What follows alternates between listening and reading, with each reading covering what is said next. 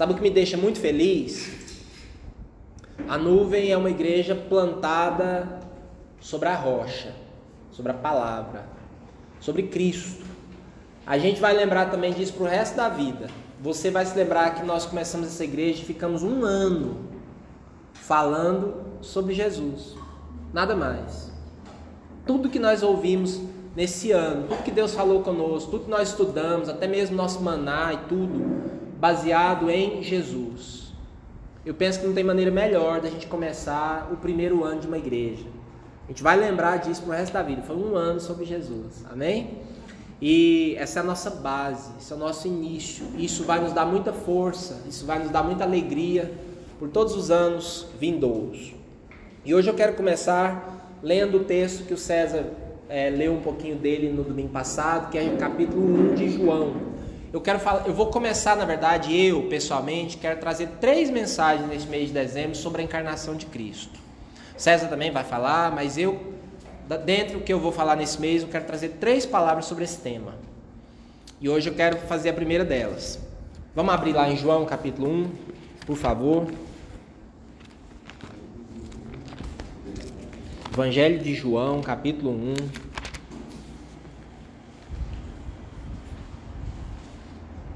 Versículo 1. Os irmãos acharam? João 1, 1. Todo mundo achou? Amém? No princípio era aquele que é a palavra. Aqui eu gosto mais da tradução, da versão tradicional, mais bonita. No princípio era o verbo. Ele estava com Deus e era Deus. Ele estava com Deus no princípio. Todas as coisas foram feitas por intermédio dele. Sem ele, nada do que existe teria sido feito. Querido, abra o seu coração para a beleza e para a importância dessas palavras. Isso aqui é teologia da mais saudável, para você saber a importância de Cristo. Ele estava com Deus no princípio, ele era Deus, todas as coisas foram feitas por ele, sem ele nada do que foi feito se fez. Jesus é tudo, ele é central. Nele estava a vida, e esta era a luz dos homens. A luz brilha nas trevas, e as trevas não a derrotaram. Surgiu um homem enviado por Deus chamado João. Ele veio como testemunha para testificar acerca da luz, a fim de que por meio dele todos os homens crescem. Ele próprio não era a luz, mas veio como testemunha da luz. Estava chegando ao mundo a verdadeira luz que ilumina todos os homens. Aquele que é a palavra estava no mundo, e o mundo foi feito por intermédio dele, mas o mundo não o reconheceu. Olha só. Ele que criou o mundo se tornou homem, veio para o mundo e o mundo não o reconheceu. Veio para o que era seu, mas os seus não o receberam.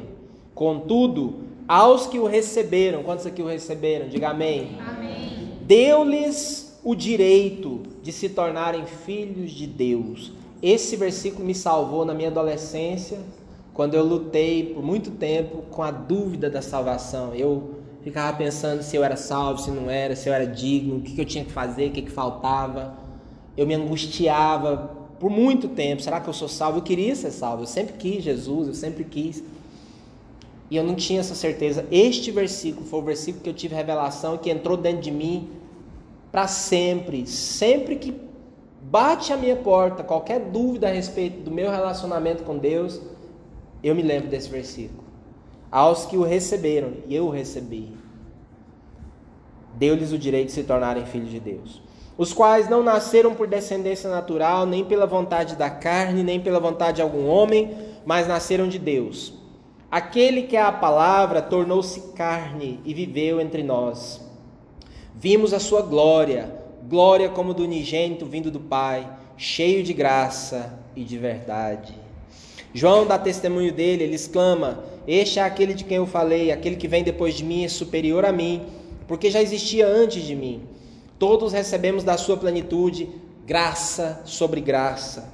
Pois a lei foi dada por intermédio de Moisés, a graça e a verdade vieram por intermédio de Jesus Cristo. Ninguém jamais viu a Deus, mas o Deus unigênito que está junto do Pai o tornou conhecido. Esses 18 versículos, João traça a biografia de Cristo desde a eternidade até a sua encarnação. Fala dele lá antes do tempo, antes de todas as coisas existirem, como Deus, o Deus eterno, E um dia esse Deus se torna gente, encarna, assume um corpo humano como eu e você, entra dentro de um óvulo de uma mulher, de uma virgem, e se desenvolve ali o embrião, o bebê, nasce, tem que mamar, tem que chorar, tem que aprender a falar, aprender a andar, fazer cocô, mamar, tudo. Gente, gente igual a mim e a você. É uma coisa louca e belíssima, maravilhosa e base para a nossa fé. O nosso Deus virou gente. O Verbo se fez carne, a palavra tornou-se carne e viveu entre nós, cheio de graça, belíssimo isso, cheio de graça e de verdade. E a graça vem antes da verdade, essa ordem é importante. É como Deus coloca aqui, como o texto coloca a graça antes da verdade. Os dois são importantíssimos, mas ele vem para mostrar a graça de Deus. Moisés deu a lei, ele vem para trazer a graça. Então, isso aqui é uma das biografias de Cristo.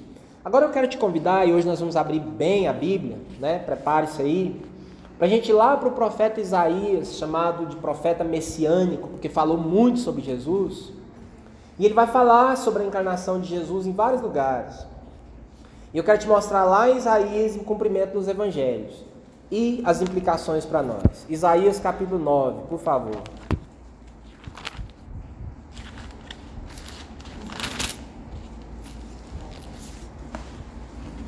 Isaías capítulo 9, versículos 1 ao 7. Achou? Isaías 9, versículos 1 ao 7 diz assim: Contudo, não haverá mais escuridão para os que estavam aflitos no passado ele humilhou a terra de Zebulon e de Naftali, mas no futuro honrará a Galiléia dos gentios, o caminho do mar junto ao Jordão. O povo que caminhava em trevas viu uma grande luz. Sobre os que viviam na terra da sombra da morte raiou uma luz. Fizeste crescer a nação e aumentaste a sua alegria. Eles se alegram diante de ti, como os que se regozijam na colheita, como os que exultam quando dividem os bens tomados na batalha. Pois tu destruíste o jugo que os oprimia, a canga que estava sobre os seus ombros e a vara de castigo do seu opressor, como no dia da derrota de Midian. Pois toda bota de guerreiro usada em combate, toda veste revolvida em sangue serão queimadas como lenha no fogo. Porque um menino nos nasceu, um filho nos foi dado, e o governo está sobre os seus ombros, e ele será chamado maravilhoso conselheiro, Deus poderoso, Pai eterno, príncipe da paz. Ele estenderá o seu domínio e haverá paz sem fim sobre o trono de Davi e sobre o seu reino, estabelecido e mantido com justiça e retidão, desde agora e para sempre. O zelo do Senhor dos Exércitos fará isso. Amém. E aí, quando você vai para Mateus capítulo 4, versículo 13 e 17, vamos lá?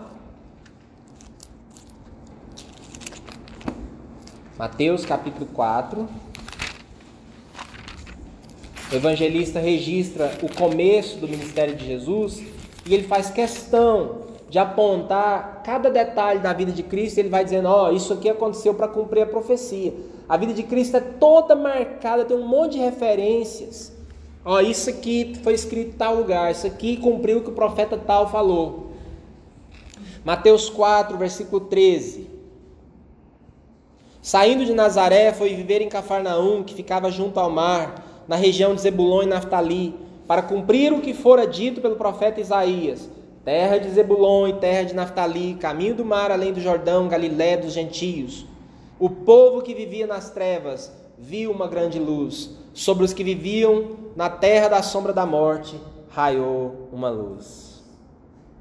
O Evangelho reconhece as trevas que estão sobre a terra, começa assumindo isso que a terra, naquele tempo, no tempo de Jesus, já diz que era a terra, olha essa expressão, parece coisa de um filme como Senhor dos Anéis ou coisa parecida. A terra da sombra da morte. Imagina você dizer que você mora na terra da sombra da morte. Pense sobre isso. Onde é que você mora, irmão? Ah, eu moro na terra da sombra da morte. Ninguém gostaria de dizer isso, né? Mas aqui o texto está dizendo que sobre os que viviam na terra da sombra da morte, raiou uma luz. Então, o Evangelho começa reconhecendo que há trevas, há morte, mas vem uma luz. Gente, essa é uma das verdades básicas, centrais da encarnação. A encarnação é é a luz de Deus na pessoa de Jesus raiando numa terra de escuridão. A luz não, não, não, não brota da terra, ela não, ela não está na terra, a terra está em trevas. A luz vem de Deus, a luz vem do alto. Jesus é a luz que Deus acende no meio das nossas trevas. E o que isso tem a ver conosco hoje? Tem tudo a ver, porque, irmãos, olha para mim. Se nesse tempo em que havia não sei quantas pessoas, mas não tinha nem um bilhão de pessoas na face da Terra nesse tempo, que a explosão populacional de chegar nos bilhões é coisa na história da humanidade é nos últimos minutos, né? Vamos dizer assim, agora, nos últimos, nas últimas décadas.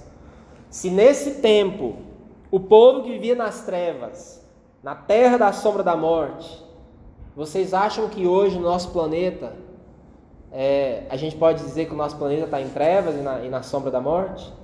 Basta você olhar, basta ter olhos para olhar, basta sair do entorpecimento, né?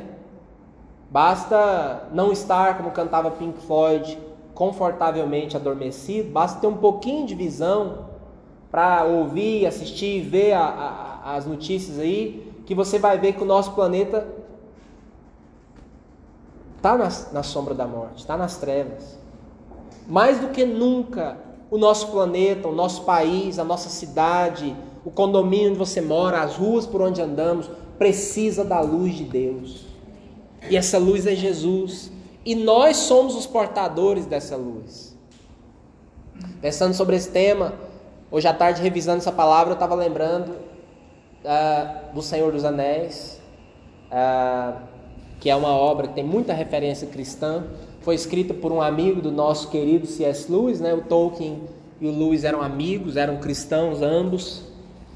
E se você leu o livro ou assistiu o filme, você talvez se lembre que quando Frodo, que é um hobbit, é encarregado de carregar o anel que representa o mal e destruir aquele anel, é, há um momento em que o Frodo se junta a oito outras pessoas, forma a Sociedade do Anel, e eles recebem algumas, alguns presentes para ajudá-los nessa jornada, né? E o presente que o Frodo recebe é uma luz. Ele recebe da, da Galadriel, que é uma elfa poderosa. E ela diz para ele assim: Para você, Frodo Bolseiro, dou-lhe a luz de Erendil nossa estrela mais amada, que haja uma luz nos lugares mais escuros, quando todas as outras luzes se apagarem. Nós temos uma luz muito mais poderosa que essa estrela de Galadriel. Nós temos Jesus Cristo, a luz que veio ao mundo, o Verbo encarnado dentro de nós. Nós não podemos esquecer disso, nós temos que lembrar disso mais do que nunca é urgente. Hoje eu estou aqui para te lembrar: você é o portador dessa luz. Quando todas as outras luzes se apagarem, a humanidade já teve a esperança de acender luzes. Houve um período na história da humanidade, séculos atrás, chamado de, é, de iluminismo. Né? Houve um movimento filosófico e uma série de, de questões culturais onde a humanidade acreditou que a razão, que o, que o conhecimento traria a solução dos problemas da humanidade. Isso não aconteceu. Mais para frente, acredita-se que a modernidade, que o progresso tecnológico, científico, industrial, vai trazer a solução para os grandes problemas da humanidade. A gente pode resumir em três: o problema da, da dor, do sofrimento, o problema do mal, da maldade que as pessoas fazem, e o problema da morte. A humanidade se debate com esses três problemas e nada o Renascimento não resolveu isso, o Iluminismo não resolveu isso, a filosofia não resolveu, o desenvolvimento científico, tecnológico, industrial não resolveu. Mas nós temos a solução que está aí desde sempre: Jesus Cristo, o Verbo encarnado, a luz de Deus que está dentro de nós. Nós temos que acreditar que esse Cristo, esse Jesus, essa luz do mundo, é a luz mais poderosa para quando todas as outras luzes se apagarem. A propósito, nós vivemos na época em que todas as outras luzes se apagaram. Nós vivemos numa época em que a, a, as ciências humanas, principalmente, chamam de pós-modernidade. É a época em que. É a época da desilusão. É a época que ninguém acredita em mais nada. É a época do cada um por si. É a época em que tudo deu errado. Os anos 2000 vieram, não tem carros voadores, não tem, não tem a solução dos problemas da humanidade, o planeta está mais em trevas do que nunca. Nós estamos na época em que todas as outras luzes se apagaram, mas nós temos a luz mais poderosa. Isso tem que nos empolgar. Você precisa se acordar amanhã de manhã e orar. Se você não tiver tempo de orar mais nada, só ore uma coisa. Fala, Senhor Jesus, brilha através de mim, no meu trabalho, na minha escola, onde eu for, que as pessoas vejam a glória de Deus na minha vida. A luz para quando todas as outras luzes se apagarem. E lá em Isaías, Isaías fala que esse Jesus, essa luz que brilharia ah, nessa região da te, das trevas, da sombra da morte, o seu nome seria, e eu amo esse versículo desde criança, maravilhoso conselheiro, Deus forte, Deus poderoso, Pai eterno ou Pai da eternidade e Príncipe da paz. Pense sobre esses quatro títulos. Conselheiro maravilhoso, para te dar direção quando você não souber o que fazer.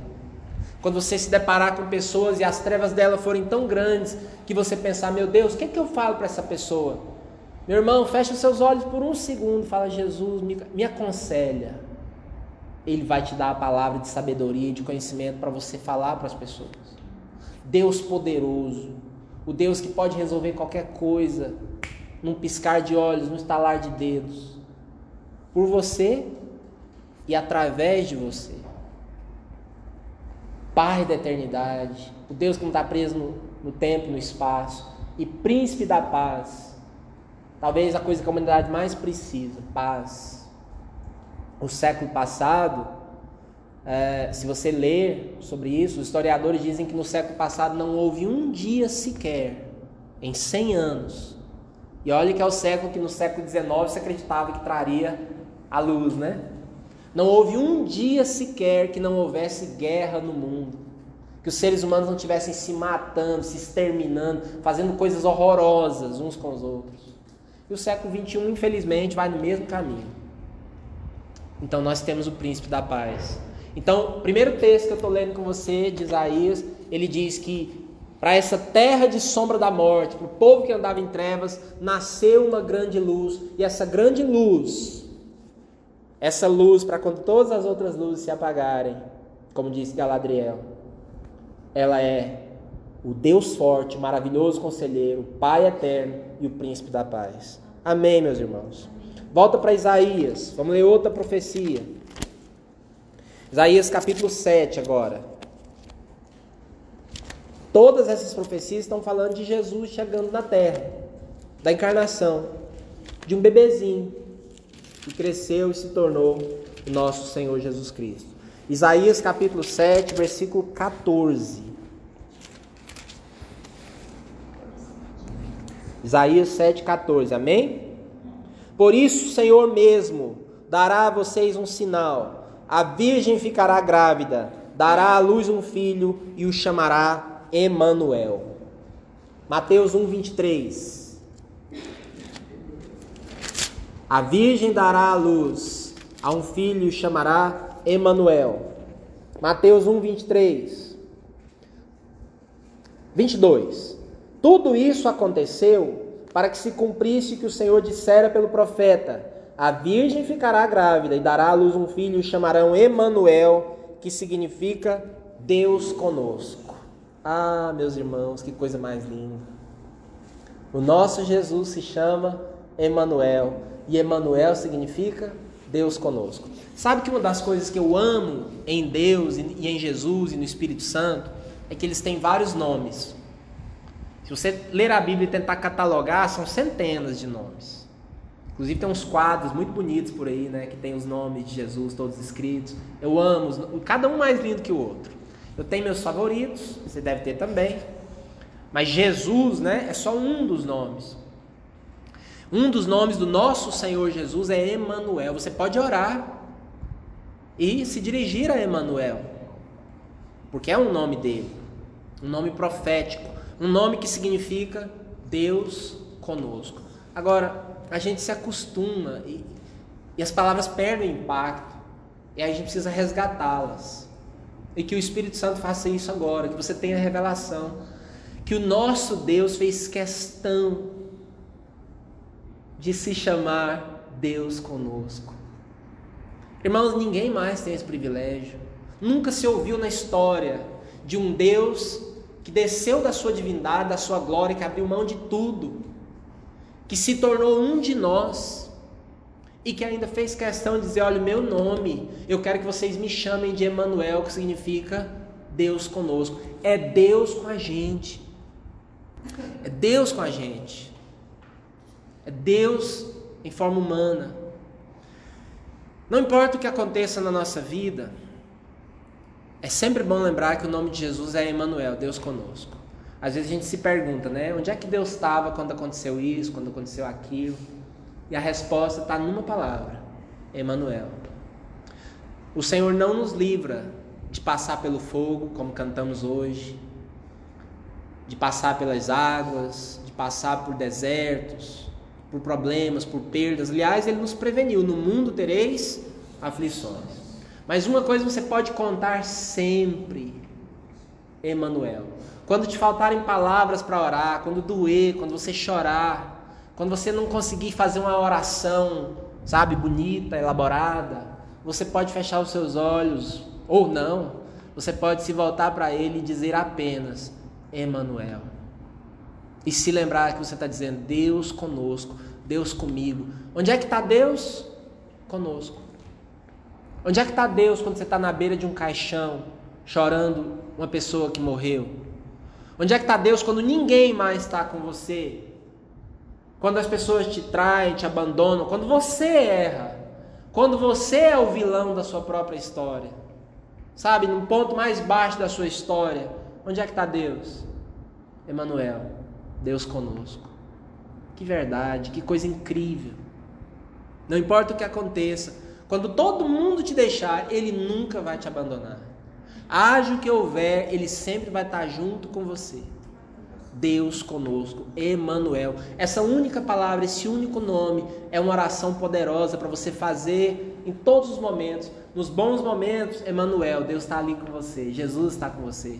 Nos maus momentos, Emanuel, Deus está comigo. Amém, meus irmãos. E já terminando, e como é este Deus? Como é essa pessoa que está sempre conosco? Que agora eu quero usar a sua imaginação. É claro que aqui a gente meio que é aquele povo que já assistiu o filme, né? Então, mas imagine que você não conhecesse o Evangelho. Imagina que eu estivesse te falando pela primeira vez sobre essa história do Deus Todo-Poderoso, desse Deus que João, capítulo 1, fala, que é a palavra encarnada, que é o Deus estava lá antes de tudo, antes de ter tempo e espaço. Ele é o Deus que criou tudo, que criou o tempo e o espaço, que criou as galáxias, que criou as estrelas, o sol, os planetas, que criou tudo. Esse Deus todo-poderoso, maior que o universo, ele resolve virar gente. Como seria esse, esse sujeito, essa pessoa? Como seria este homem? Eu sempre digo, antes de responder biblicamente como seria esse Deus, eu gosto sempre de dizer que a encarnação não foi uma farsa. Não é a história do Clark Kent, do super-homem. Porque a história do super-homem é de um, é um ET, né, um alienígena, que vem para a Terra. Inclusive a história tem propositalmente muitos paralelos com a história de, de Cristo. Tem até um dos filmes do super-homem que tem uma cena em que ele sobe lá na estratosfera e fica assim, né? com os braços assim, escutando a humanidade, os clamores e tudo.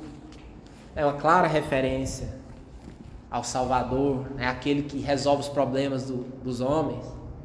Só que ele tem uma série de problemas. Ele tem a criptonita, né? Jesus não tem criptonita nenhuma, não tem ponto fraco. Mas o, o, o, o super-homem, ele tenta viver uma vida, ele tenta ficar conosco. Só que é um faz de conta, porque ele bota um óculos lá, arruma o cabelinho. É o disfarce mais incrível, né, dos quadrinhos. Bota os óculos e arruma o cabelinho, fica igual o César tá ali agora. É o Clark Kent, é um repórter atrapalhado, doce, cavalheiro, bobalhão até, frágil, meio que medrosão. Mas aí se ele tirar os óculos e fizer assim, ó, ele faz um, uma voltinha com o cabelinho aqui na testa, acabou. É o super-homem. É poderosíssimo. Se ele fizer isso, pessoal, ele é o super-homem. Então é uma farsa. Ele não é um homem de verdade. Ele não é um homem como eu e você, certo? Enquanto o nosso Jesus, o Deus Todo-Poderoso, se tornou homem de verdade. Isaías vai falar sobre ele mais para frente, vai falar que ele era homem de dores e que sabe o que é sofrer. Pense sobre isso da próxima vez que você sofrer e se perguntar o que, que Deus acha disso. Um dos títulos de Jesus também é Homem de Dores e que sabe o que é sofrer. Mas a pergunta que eu fiz é: como seria então esse Deus encarnado? E eu quero ler o último texto com vocês, que é Isaías 11. Abra lá, por favor. Isaías capítulo 11.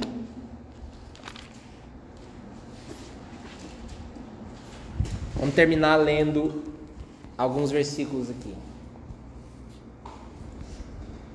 Isaías 11, versículo 1 em diante. Os irmãos acharam? Como era Jesus? O Jesus homem, o Jesus encarnado. Um ramo surgirá do tronco de Jessé, que fala da, da ascendência de Jesus, né? Jessé era o pai de Davi, e Jesus era descendente dele. Das suas raízes brotará um renovo. O Espírito do Senhor repousará sobre ele. O Espírito que dá sabedoria e entendimento. O Espírito que traz conselho e poder. O Espírito que dá conhecimento e temor do Senhor. E ele se inspirará no temor do Senhor. Não julgará pela aparência, nem decidirá com base no que ouviu, mas com retidão julgará os necessitados. Com justiça tomará decisões em favor dos pobres com suas palavras, como se fosse um cajado, ferirá a terra. Com o sopro da sua boca matará os ímpios. A retidão será a faixa do seu peito e a fidelidade o seu cinturão. O texto continua e tem alcances, inclusive, escatológicos. Mas olha, esse Jesus é um Jesus que não julgou, não julgou o texto que fala profeticamente, não julgará pela aparência, com retidão julgará os necessitados, com justiça tomará decisões em favor dos pobres. É um Deus que vem a favor do pobre, do fraco, do necessitado, do oprimido.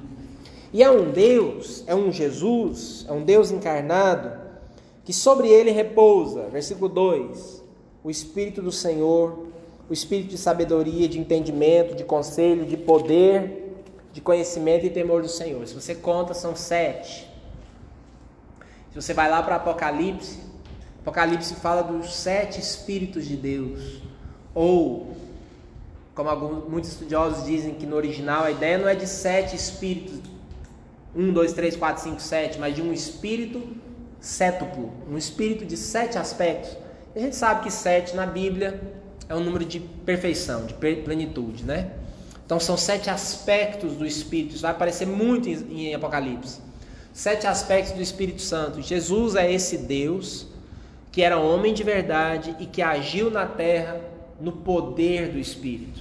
Então não é o Clark Kent disfarçado, não é o super-homem disfarçado de Clark Kent, mas é Deus encarnado, 100% homem, agindo no poder do Espírito e com essas características. Meigo, a favor dos pobres, dos oprimidos, julgando com retidão, com justiça, com sabedoria, com temor do Senhor, com o poder do Senhor, com todos esses aspectos aqui. Quando você quiser entender quem é Jesus e como é esse Jesus, você precisa de ler esse texto aqui. E você precisa pensar na soma, na sinergia desses sete aspectos do Sinergia é mais do que soma, né? Você precisa pensar nesses sete aspectos do Espírito Santo operando num homem uma pessoa, uma pessoa que tem tudo isso aqui, enquanto caminha, enquanto fala nessa terra. E tudo isso começou com o nascimento de um bebê. E aí eu quero terminar citando agora o C.S. Lewis. Nas Crônicas de Nárnia tem uma frase belíssima sobre a encarnação que é assim, ó. Aconteceu uma vez que dentro de um certo estábulo havia uma coisa que era muito maior que o nosso mundo inteiro. Quando Deus encarnou, quando Jesus nasceu, é tudo isso que nós falamos hoje. Essa luz, é esse Deus forte, Pai eterno, maravilhoso conselheiro, é Deus se tornando não apenas Deus, mas ele acrescentou uma palavrinha que fez toda a diferença. Até então era Deus, mas agora é Deus conosco. Tudo isso que a gente precisa lembrar, e o meu objetivo aqui, eu vou terminar agora e a gente vai orar, é que você se lembre que porque Jesus veio, porque Jesus encarnou, por piores, por maiores que sejam as trevas da nossa vida, ao nosso redor, né, no nosso planeta, maior do que elas é a luz do Deus que está conosco e que tem esses sete Espíritos de Deus e que porque Ele está conosco, porque Ele está dentro de nós, tudo isso que nós vimos hoje se manifesta no nosso dia a dia. Deve se manifestar, tem que ser a nossa oração. Nós precisamos orar para que ao andar nessa terra, e não se esqueça disso, às vezes a gente se entorpece, fica confortavelmente adormecido e se esquece de que as trevas estão cobrindo a terra, de que a nossa cidade, nosso país, nosso planeta é a terra da sombra da morte que as pessoas estão sofrendo, estão vazias, estão perdidas, estão no escuro. Mas nós carregamos a luz que se acende quando todas as outras se apagaram. Nós temos esse Jesus, esse maravilhoso conselheiro, esse Deus forte, esse Emmanuel dentro de nós. É isso tudo, gente. Isaías 60, verso 1 e 2. Pode ler? Pode ler, por favor. Levanta-te e resplandece, porque já vem a tua luz e a glória do Senhor vai nascer sobre ti. Porque eis que as trevas cobrirão a terra e destruirão os povos, mas sobre ti o Senhor virá surgindo e a sua glória se verá sobre ti. E as nações caminharão à tua luz, e os reis da terra ao resplendor que te nasceu. Essa é a nossa identidade, isso aí é a igreja. Nós somos isso aí. Nós somos. Você não tem ideia da luz que você é para sua família, lá no seu ambiente de trabalho, lá na sua escola, na universidade, na pós-graduação, na polícia, onde for, no futebol, no ônibus. Você é isso aí. Você é a luz que Deus tem para iluminar essa terra que está nas trevas da sombra da morte. Não deixe o diabo te fazer esquecer disso. Ore sobre isso. Eu quero orar nesse momento. Vamos fechar os olhos, amém? Senhor, nós queremos te agradecer porque Jesus veio. As profecias de Isaías todas a respeito dele já se cumpriram. Ele já veio, o bebê já nasceu. E o seu nome é Emanuel, Deus conosco. E ele cresceu, ele já morreu por nós, já subiu aos céus já está lá intercedendo por nós. Hoje nós somos os seus representantes na terra. Ele é a nossa luz, a maior luz de todas, aquela que brilha quando todas as demais se apagarem. Todas as demais luzes que a humanidade já tentou acender e se apagaram. Mas Jesus é essa luz maravilhosa que brilha dentro de nós, em nós, através de nós. Senhor, que o Senhor nos dê revelação dessas coisas. Que nós possamos caminhar sobre essa terra com esse entendimento de que nós temos Emmanuel, Deus conosco, nós estamos sozinhos nunca. Não estamos sozinhos nunca. De que nós temos dentro de nós o maravilhoso conselheiro, Deus forte, o Pai eterno, o príncipe da paz. Aonde a gente vai, aonde a gente chega, chega a paz do Senhor. Por isso que nós podemos dizer, em qualquer lugar que chegarmos, paz seja nessa casa, porque nós temos o príncipe da paz. Que nós possamos nos lembrar, Senhor, de que os sete espíritos de Deus, o espírito do Senhor, o espírito de força, de conselho, de sabedoria, de entendimento, está em nós.